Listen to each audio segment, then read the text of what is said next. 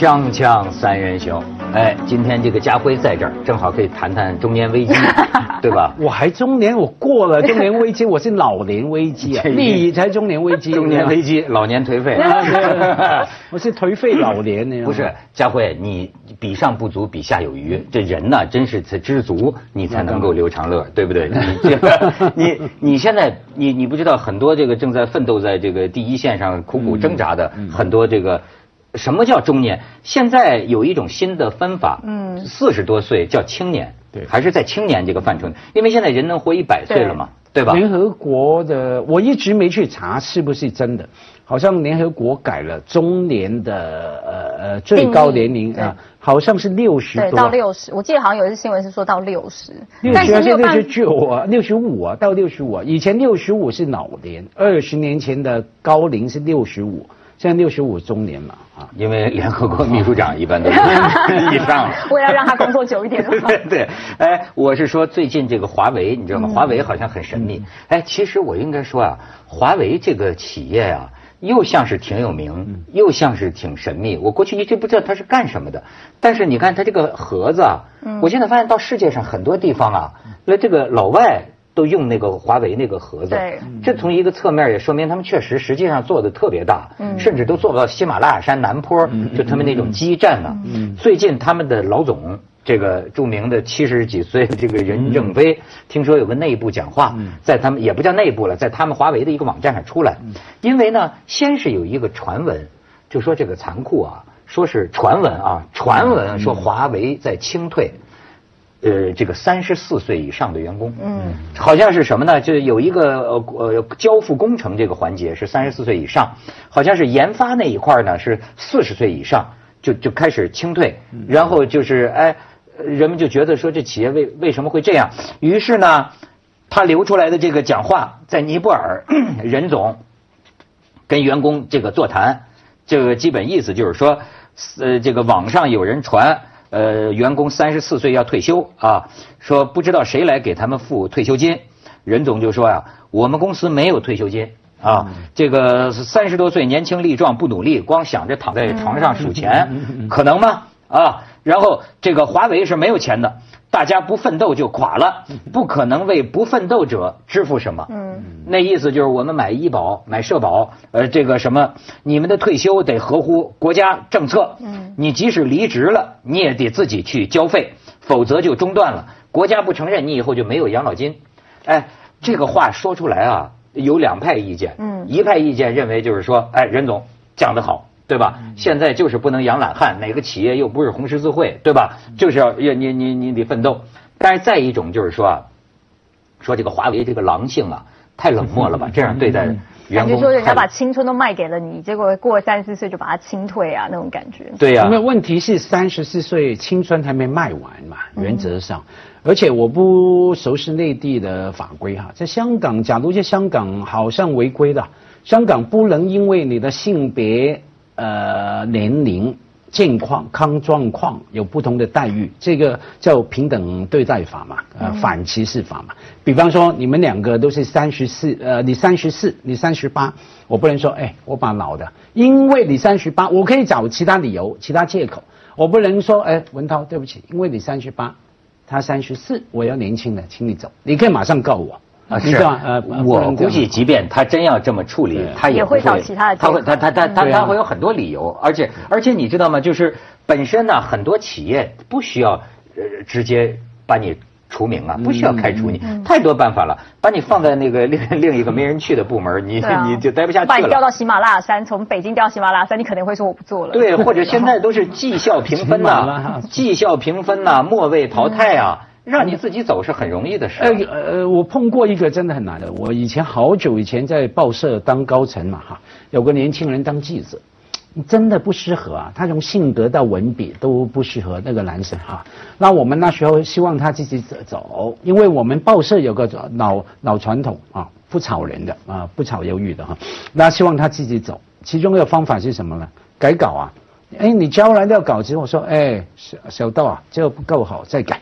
好好好好好，马马三再改，改了一遍，哎，不够好啊，再改，改改，改这个，改了二十六遍啊，不走啊，不走，因为改到第六遍之后，我有点跟他玩游戏，我就是要改稿，要你改，改到你走，他就是不走，二十六遍都不走啊。后来我最后只好直接跟他说：“拜托你走啊！”。对，我说我没力气再再看你，呃，从你那个稿子里面抓出问题来了，请你走吧，我可私下补一些钱给你吧，不要耽误青春。就有这种人，你知道吗？所以你说什么叫青春？他们讲啊，就是说这种呃是呃主要针对的是程序员儿对哎，程序员儿。呃，你现在不能不承认一个问题，过去讲论资排辈，嗯现在也是这个新科技的发展呢、让这个资和辈啊都有点 这个这个什么了，虚头巴脑了。为什么呢？就是你比如说，呃，他们讲说你三四十岁的程序员，你怎么着？你说我了解过去的那个 DOS 的那个系统那现在根本没人用没有用了，对吧？你掌握这个历史没有用。现在他们讲就是什么 iOS 啊，什么安卓呀、这种语言，那这种语言它才几年呢？那对，那一个年轻人学的比你还快，而且就是说，你你三四十岁的吧。年轻人，他一个是呃，他这个新技术学习的时间跟你是一样长，嗯而且年轻人没有家累，没有什么，他全心全意的可以投入。而且年轻人肝还很好用，他你之前在卖的时候，他的肝还没有开始卖，所以他肝比你还健康。他因为程序员工作时间很长，如果要写一个程式的话，嗯他现在比如说他从二十，我们说二十二岁开始卖，跟你三十四岁开始卖肝是两个不一样的层次。好可怕，没有这样形容好吧卖的是干事。实啊，很多的程序员工作起来都是没日没夜的，然后就这这这一直在大陆不是有研发累死的嘛？就是经常是累，就睡床垫呢。这家伙啊就是形容的太可怕，卖干。对啊，那坦白讲，这个事情啊，我活在前面的年代哈，我早就懂了。我记得我十多岁开始啊，呃，朋友问我，长辈问我找什么工作，我说我不确定，可是我不希望找一种很快会被淘汰人家淘汰的退休的，因为我年轻的时候也是小鲜肉嘛，十七八岁谁不是哈？那时候有一些机会，有些现在他也是我们节目，我觉得这个男嘉宾当中 就最好，就是最第一的颜值担当。那我们节目非常悲哀，一 个 五十多岁的老头来担当这个颜值，所以我就啊说你你明明天一定要穿的比较有款，他就把他年轻时要饭的这个毛衣穿来了，都结了球了，家伙。对，都是毛球了。哎，我说只穿了十五年，你们就嫌旧啊？这是最时尚，时尚时尚最时尚。就是你没，我刚去巴黎这一季，就是说买了 最新新时尚买了新的毛衣，你要把它毛球哎真的，我这儿看见毛球在你周围形成一个光晕呢。呃 没办法，其他不能点火可其他衣服死掉了。那，佳慧没办法接着说说你的这个我。忘记我说是，对我说以前小鲜肉年代哈，那个有些长辈在电视台工作，给我机会、啊，说要不要演戏、演电视剧什么什么，我就为了一个很莫名其妙的理由，觉得不要吧。演戏好像很快就会被淘汰哈，你就年纪大啦这样子，那结呃我就拒绝了，我就要找一个没有退休的工作，所以那时候真是无知少年，要选了读书跟写作，拒绝了演戏，你知道吗？呃，可是后来原来演戏不是我所想象的，呃生命没有太短。你看刘德华现在还在泡泡妞，还演泡妞的，所以摔断腰骨了吗？呃所以对对对。是是摔断腰骨还是什么？受伤脊椎的哪哪骨部分对啊，原来演演艺生命还是可以很长，嗯。所以这个要选啊，有些行当像 IT 的，的确、呃年轻才是本钱嘛，嗯经验上你说完全完全没有用，而且把你绑住。这个哎，伟杰讲一下。我个人觉得有时候是一个态度上的问题。有时候，比如说，呃，以前，比如说在台湾，我们就会说，比如说你到电视台，比如说你去呃公家的电视台，或者是一些公家单位，你就会觉得说我找到了金饭碗。可是说实话，现在淘汰率还有就是失业率，经济也没有这么好，这些金饭碗已经不再相金了。所以说，无论你在任何的年纪，无论是刚进社会或是社进入社会一段时间，你都要去想说，如果此时此刻把你丢到一个同样要在竞争的环境，你有没有那个竞争能力？我觉得这我自己也会有这个想法，就进这一行以后，因为我们这一行也是有时间限制了的的一个行业。我有时候都会想说，如果我现在坐在这个位置五年之后，我还会想要做什么？然后我就去看我的前辈五年之前他们在哪里，然后你就会想说，哦，那我要不要去补充一些什么？要不要去做一些什么？总是要多给。我觉得，因为毕竟我们大家不是咬着金汤匙出生的人，所以你还是要多为自己着想一点，去多开拓自己能够做的事情，或者是说，比如说。你是做诶，比如说你刚刚说程序员好了，他在做呃，他对以前 DOS 的系统很熟，可是他在接触新的这些系统之后，也许他不是最纯熟，但是他有没有办法去增加，比如说他管理的能力啊，或者是什么？我觉得是要多开发自己的潜能。他们也举例子说，像硅谷啊，嗯，那很多就是六七十岁的，就是这个程序员呢。就等于这个人呢，自我学习和更新的能力。哎，你还别说这方面，我真是可以吹吹牛。嗯，就是你要说年轻人学习什么新东西，可是我觉得我比我身边的一些年轻人，我更注意学习这个最新的、最新的什么书啊，关于这个人工智能啊，关于什么呢？我有时候觉得我在这方面的好奇心呢。至少超过我接触的一些年轻人。你要说年轻人他们掌握什么新的快，我怎么觉得在当前一些呃这个国际上世界上最新的这个潮流方面啊，我有时候看的比他们还熟呢。嗯，因为你在凤凰卫视工作，你每天都要接触最新最国际化的东西嘛。但是呢，但是呢，他们他们这个打这个东西速度快，比我快。我你知道吗？他们说这个，我那天发现就说是那天讲这个微信，我跟那天跟广美聊了一段微信，然后这个我在微博上公布出来，人家就说我跟广美聊的那叫中老年聊天，就是说发现，但是有一些说好说说发现我呀使用那个表情那个那个表情符号，表情符号有浓厚的中老年特色，另外这个长度，说我的天哪，只有我爸爸才会给我写这么长的微信，现在我还发现一个，就是说啊。我们那个手机上都是那个手指头写的，我说这不是最新科技吗？我都是那个写的。年轻人不是这个，他们是拼音。对啊，我也是用拼音的。哦，那你是年轻人，就更快，他们更快。哦，对，拼音真的很快。对，然后他们说：“你看，这又是一中老年特征。”而且要等，你有没有发现，你在你在写的过程当中，他应该回你八句，然后想说：“我到底现在要回你哪一个？会不会有这种反应出现？”对，是不是太伤伤你心了？不是，没错，他们都是。呃，一句一句的，他是发一句就发一句，然后就是说他一个一个一次给你发，他发好几条。对，我们是写好一篇文章，再从头看一遍，真是。我觉得有时候是逻辑上，就是比如说。呃，大我们也不是说大人，就有些人他是喜欢一次把事情从头到尾讲得清楚，但年轻人就是嘿你好怎样，然后就全部这样，然后其实你就想说，那你不能一次打嘛？有时候你看你会因为手机会一直滴滴滴滴提醒，所以会觉得。我我比文涛还中老年，我不仅是打了一段，你说打完之后还仔细斟酌一下子，我还给我老婆老婆校 校对一下，我说没有校对，我有错字就不礼貌，因为有错字是不礼貌啊，我说一下。所以危机已经来临。锵锵三人行，广告之后见。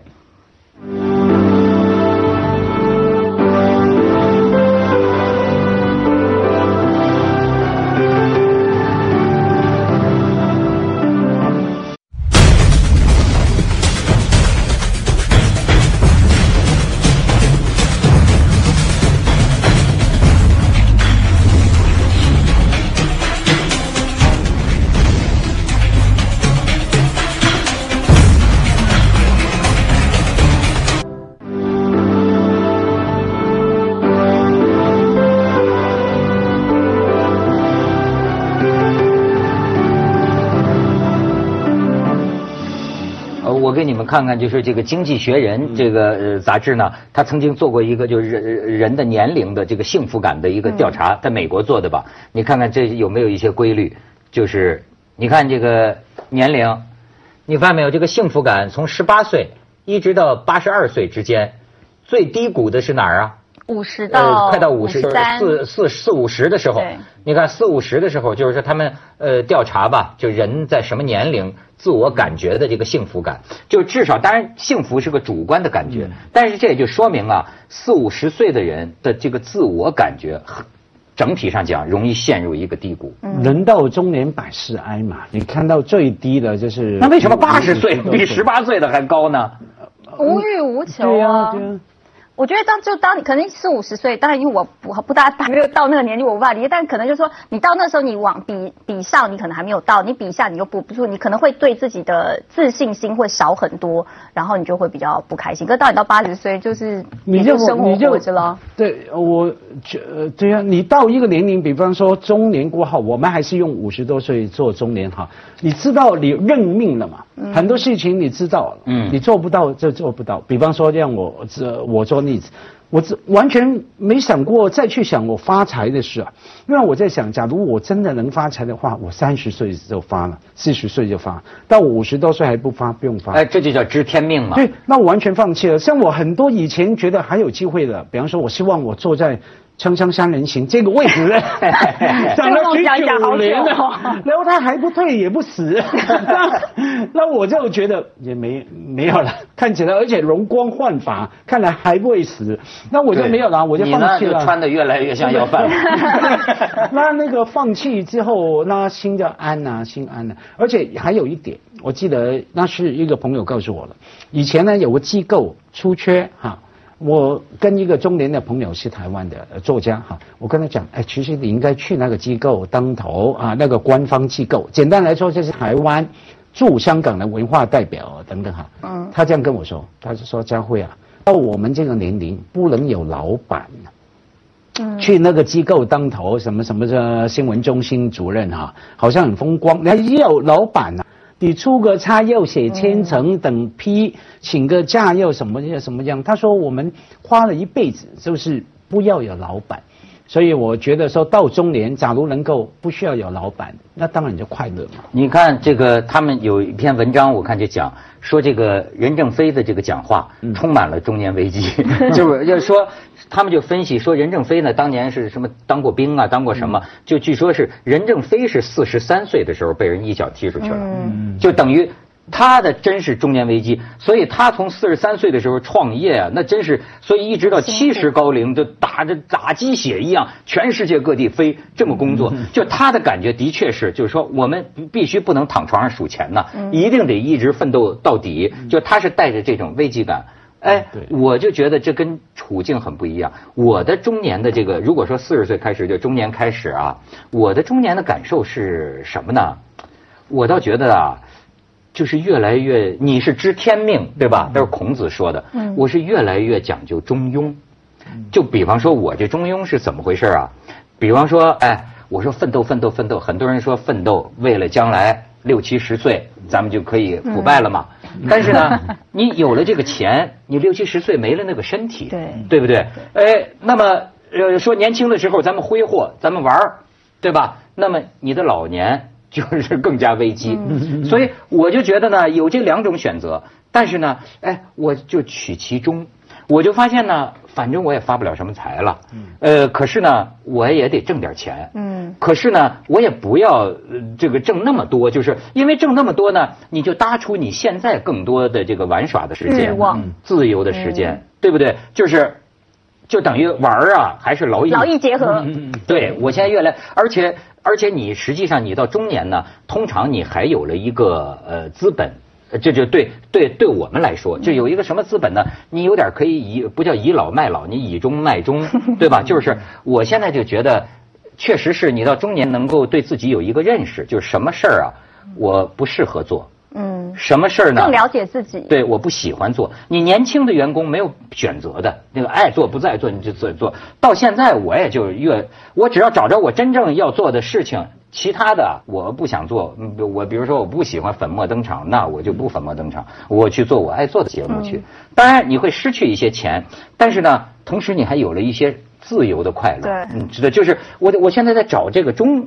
嗯，但是？那你还没到。对，我在想说，嗯，等我遇到中年危机的时候，我就会向两位大师请教。但是我觉得再年轻一点，你看他们是现在在他们是三十四岁的时候，他也没有到说可以到中庸这个地步，但他确实也不是像初出社会。那他们到底应该要怎么办呢？你说的对，他们就是讲啊，现在挺残酷的。现在中国社会就是说，你三四十岁就应该混到三四十岁的位置。嗯，比方说你三四十岁，你这部门主管吧。听他们说的那个更残酷，说你到四十多岁你混不上个副总，那要留你什么用？如果你到三四十岁你还是一个跟年轻人一样的程序员，那么的确。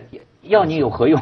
我顿时有点中年危机的感觉。没错，所以刚说华为的事情是管理学的事情啊，因为他作为公司哈，你刚说是说那个人本身也混不到，表示你没用。站在公司是说一开始你看这个人，你知道怎么样，你也了解我这个产业必须要年轻的，而且可是这个人呢曾经贡献，可过程里面呢，你站在一个管理学的角度呢，你就应该培养他。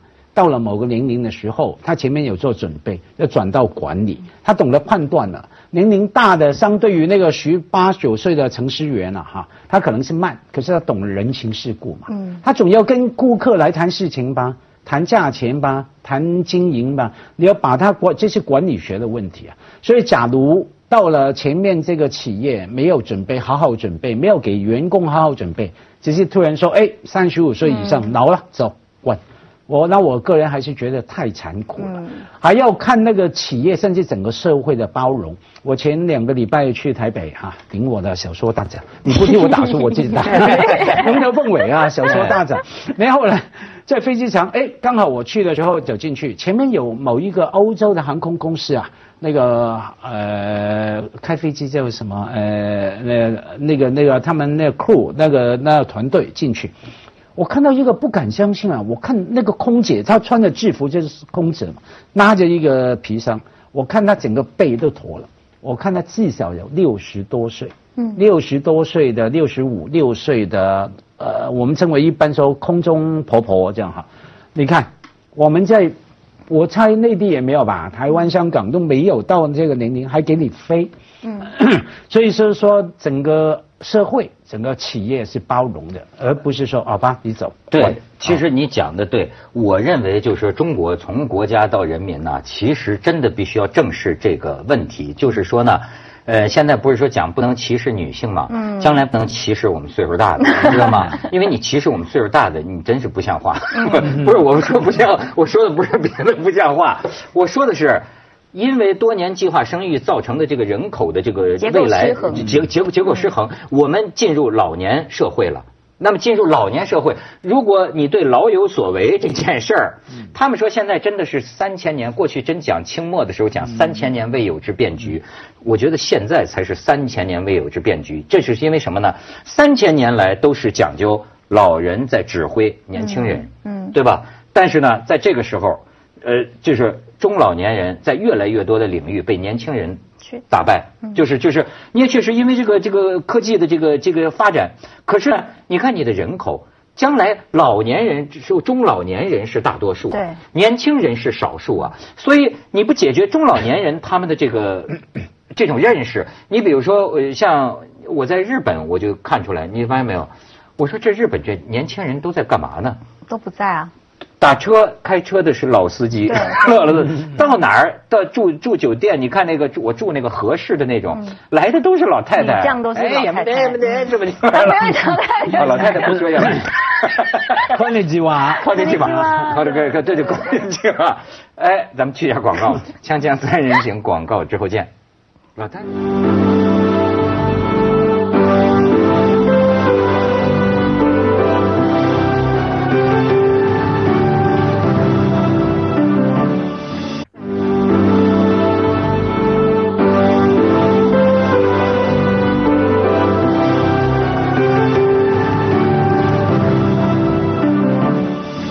你说你是女性，嗯，你会不会这方面的危机感实际更厉害？其实也会耶，而且做的都是出头露脸的对对，真的就是我真的有有一次，就这是我个人亲身经验，就我要要来凤凰工作之前，我的主管就是当着我的面，他已经知道我差不多要跳槽了，但那时候还在谈嘛，然后他就会说。你以为你长得多漂亮？你在我们电视台里面，对，而且是在大庭广众。他说你长得，你以为你长得很漂亮吗？某某某这长漂亮，你一点特色也没有。你觉得你去会做的更好吗？或什么之类，就是一种很羞辱性。当然他讲的也是实话，我确实也不是一个长得特别漂亮的女主播，或者是说我有特别，谢谢。就是当然，我们我们每个人都知道自己有优缺点，但是有时候当你被这样挑战，其实你也会害怕，也会有一个。呃，危机感。可是就是因为他讲的这句话，让我很下定决心，说我一定要来，因为我不要五年之后还站在你的位置，在同一个地方对着同样的人讲同样的话。那你当时怎么样回他？他这样羞辱你？我没有，我就直接去跟他老板讲就好，我干嘛要羞辱他？哦，去告状去。没有，就是因为对我来说，就是。第一，你没有必要这样子羞辱我，这是对，这是没有必要，而且你不用拿，就是漂不漂亮这件事情，我也不是一个特别一定要求每天都要长得很漂亮或干嘛之类的人，但是我会觉得说，既然你这样子看我，我跟你也没什么好说的，那我如果有这个本钱或有那个能力往下走，换到另外工作，能不能做下来，才是我证明自己的好方法。所以我觉得在不同的一个位置上，都要想说。如果你今天真的没有这个位置的时候，你下一步要去哪里？比如说我之后可能就会说，那我以后去跑马拉松赚钱之类的。是是那我觉得就是开玩笑，就说，但是就是要永但是远要衡量。但是你但是你不觉得就将将来到四五十岁的时候，如果你还是在这儿打着一个一个这个工的话，嗯那那嗯有危机感吗？会啊，当然会啊，所以就要多方面去尝试自己喜欢做的事情。会啊，哎呀，这个行当有一句话说，哎，我好高兴能够跟观众一起变老。没关系啊，观众也会老啊，但是观众可能不愿意跟你对啊，一起变老 观众不想跟我们一起变老哦，观众会嫌弃你，比如说长了细纹或什么，观众会投诉。会吗？啊，观众会那观众不要也吧，观众只会一定有的。观众只会把我们当成一个中老年聊天的范本。他们，我告诉你很残酷的，观众真的也变老，他变老，他也听不了那些叭叭叭叭叽里呱啦的节目，还是会听我们。没错，对，我现在就想到了这么一件事儿，将来不是中老年社会吗？嗯你现在全社会都是好像也这个怎么着呢，在膜膜拜年轻人，嗯呃，都想争取年轻观众，都怎么怎么着，一个个的老老大不小的哈，都没我看着都都都做做的都跟幼儿园似的那节目。但是我现在想，中老年人将来就是大多数啊。对啊，他们要看节目的话，那么不就是我们这个同龄给他们做的节目吗？我们可以一直服务到老啊。所以所以这节目其实很长寿，永远是吧老板 所以这完全不用担心，而且有了网络以后，我们这网络可以装年轻，网络里面没人知道你是一头狗，何况你是老头，没人知道嘛。我用个假名小灰灰，然后就很可爱了装小鲜肉跟跟跟小他们的君君聊一聊。